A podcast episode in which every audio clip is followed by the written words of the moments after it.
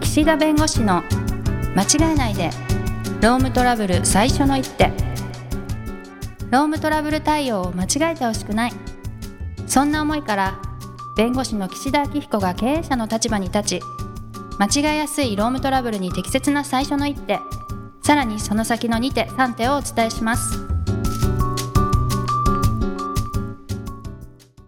皆さん、こんにちは。弁護士の岸田明彦です。こんにちはナビゲーターのとちおえみです私がこう、リアルのセミナーが好きな理由の一つとして、移動が好きだっていう話をしたかもしれないんですが、はい僕、子供の頃からずっと電車の、まあ電車じゃなくて当時は汽車だったんだけど、記汽車や、そう、鳥取はね、電車走ってないので蒸す。気今は、機関車じゃなくうて、んデ汽ィー車っゼてル何機です関車かなあディーゼルうーん、、うんはい。ディーゼルエンジンで動いてるので、まあ電車じゃないんですけど、こうへね、ずーーっとこう外を眺めてるのが好きだったんです。まあ、車もそうかもしれないけど、だからね、あの、新しい土地とかいます行ねったことのない土地でずーっとこう、外を見てて、あ、今、自動販売機のところに人いたみたいな感じで、こう、ドゥーッドゥーッと見てくのが好きだったんです。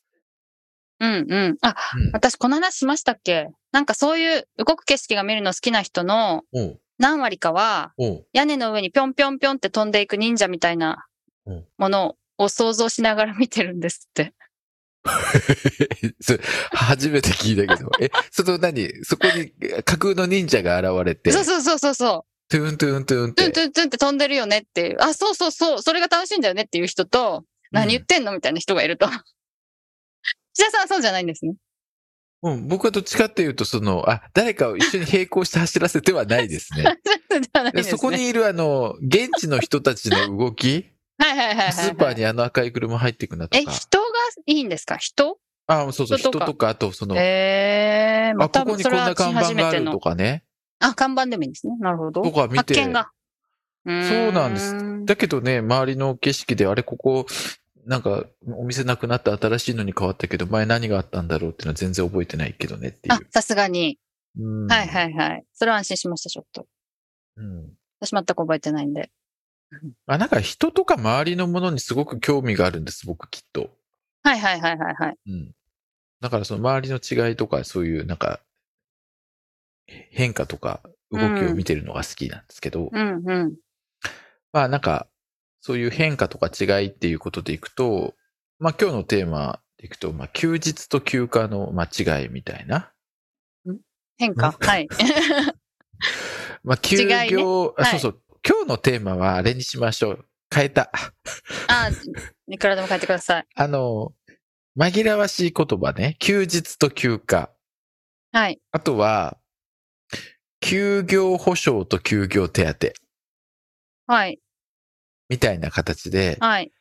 実はちょっとこう意味が違うけど似た言葉って結構あるわけですうよん。。全然素人には分かんないですよね。 で、僕らもね、たまにわかんない時があって、ふわっとお休みとかごまかす時があって 休暇だっけ休日だっけみたいなうん。お 休みっていうおね。休み取ってくださいみたいな。お休みっていう言葉は、はいある意味で、どっちかわからないんですよ。 おいとまとかは。 そう。まあ、相対ね。相対。まあ、相対は相対だよね。ああ、はい。相対は相対。遅刻も遅刻か。うーん。で、この休日と休暇の違いは、あの、はいまあ、大きく分けると、もともと会社がお休みって決めてた。もともと労働義務が課せられていない日のことを休日と言います。はい。休日。はい。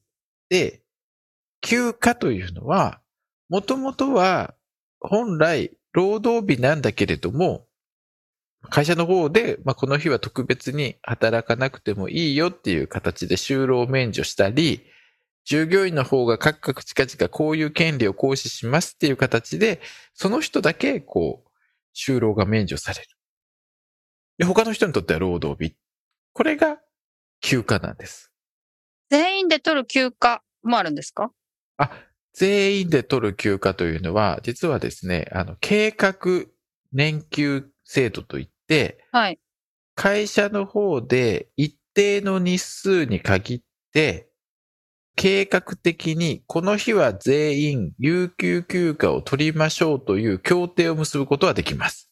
うーん。でこれあくまで結果としてみんなが取ったってだけなんですね。はいはいはい。あの、協定を結んだ上で。はいだけど、もともともうこの日休みにしようぜって決めてるものは基本休日なんです。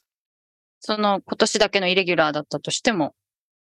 あ、今年だけのイレギュラー。まあそういう場合にはまあ特別休暇みたいな感じですかね。うんうん、なるほどなるほど。やっぱイレギュラーかどうかみたい10周年創立記念休な。暇。うん、そうそうそうそうそうですね。はい。あまあまあ、なんかそういう感じになればあれですけど、その休暇と休日の大きな違いは、はもい。ともと労働日なのか、労働日ではないのかの違いなんですね。うん。うんで、これが何に影響するかって話なんです。はい。で、何に影響するで、あの、すみません、休暇で分かりやすいのは有給休暇ね。はい。みんな働いてるけど、その人有給休暇取ってるから、うんその人は、その日は仕事が免除されてるっていうのが、有給休暇はいを。取った日なんですね。はい。で、何に影響するかというと、まあ、大きく言うと、残業代の単価というか、割増賃金の単価に影響があるわけです。はい。なんでかっていうと、休日ってもともと働く予定がない日でしょはい。ってことは、その人に年間で払うお給料ってあるわけじゃないですか。はい。そのお給料って、休日、働かない日を除いた実労働日数って出るわけですよ。はい。うん。それで割って出すんです。はい。うん。だからまあちょっとこれ、年間で直すとややこしいから、月で直すと、30万の給料払うとして、その月にね、休日が、例えば8日あって、31日の月で8日お休みがあるとしたら24日でしょはい。 ?30 万は24日働いて、まあもらえるお金ってことなわけです。はい。で、それが、もし、その月のね、休日が、まあ、変な話ですけど、15日だとしましょう。そんなことないんだけどね。うんうん。でも30万は30万だとしますね、月のは給料。い。はい。そうすると、その時の30万って16日働いたことによって獲得できる30万なわけです。うんうん。は1い。日あたり、そのの価値が変わってくるわけ。うんうんうんはい。ってことは、お給料がもともと決まってるということになると、働く日がたくさん増えれば増えるほど、はい1日あたりの価値は薄まるわけですよ。はい。そうですよね。はい。そう。で、同じ給料前提に、働く日が少なければ少ないほど、1日あたりでもらえる金額、すなわち1日あたりの価値が高まるわけ。っはい。てことは、休日が増えれば増えるほど、そういった時給単価が上がる。はい。ってことなんです。はい。あ、で、休暇はそうじゃないんです。休暇は労働日なんです、もともとね。そう。はい。もともともと労働日なんで、その一日としてカウントするわけですね。はい一。日、あの、休日、休暇は一日としてカウントしますう。んうんうん。だから休日が増えると単価が増えて、はい。単価が上がって、休暇が増えると、あの、単価は変わらないみたいな。はいはい。で、そこでね、考え出されたのがね、もうなんか休日増やすより、うん。っ休暇を増やした方がいいんじゃないかと。て思っちゃいますよね。はうい。ん単価がね、はいはい変。わるから。そう。で、だからそういう時に、じゃあ、今まで休日としてたのを全部休暇に変えちゃえみたいなはい。風にしするのはどうですかって言われるんですけど、はい。これやっぱりね、リスクがあるんです。あ、は要いす。るに、もともともう決まってる休日だったものを休暇に変えても、結局それってあらかじめもう休むことがもう決まってるわけですよ。うん。しかもそれによって労働日数が増えるわけですから、休暇にはなるけどね。ってなると、まあ、ある意味不利益変更でもあるし、うんそもそもそれって休日じゃんっていうことになるんで、うんうんなんかこう、残業の単価をこう、なんていうんですか、薄める ために、なんか今まであったものをこう休暇に変えるっていうのは、はい。ちょっと際どいかなっていう気はしますで。すよね。うんはいはいはい。ただまあ、今後、単に普通にね、休暇の日数増やしていくっていうのはもちろんあると思うんで、うん。だからまあ休日と休暇は違うよっていうのが一つですね。はい。あと、休業手当と休業保障。はい。なんかお休みの時にもらえるお金という意味では同じように聞こえるんですけど、休業手当というのがあの、会社の責めに帰すべき自由によって就業させることができなかったという、労基法26条の、えっと、6割以上払いなさいっていうのが、これが休業手当です。うーうんん。はい会。社の責めに帰すべき自由で働けなくなった時にお支払いする。うんうんで、休業保障というのは、いわゆる労災の考え方で、業務でえー何か怪我をしたり病気になったりして働けない時に支払われるものが休業保障なんです。まあ、根拠条文がちょっと違うとうんうん。いうものですね。はい、はい。あとは、法内残業、法外残業ってやつですね。法校内残業、法外残業って残業って実は2種類あって、はい。法内残業というのは、あの、1日8時間が今、まあ、法定の基本的な、あの、1日の8時間以上働かした残業よ、みたいなはい。感じで、あの、割増賃金払いなさいというのが、まあ、一般的なんですけど、はい。法内残業って何かというと、その会社さんの1日の働く時間が、例えば7時間に設定されてた場合に、はい。 7時間から8時間までの1時間。これって法律には違反してないわけです。法律ははい8時間以上働いたら割増を払わなければいけないよとか言ってるんでね。だから、7時間から8時間までの間の1時間については、これは割増を支払う必要がまあ基本的にはない。はい。これはあくまで法内残業と。法の範囲内だけど会社のルールからすると残業になってるよってやつが法内残業。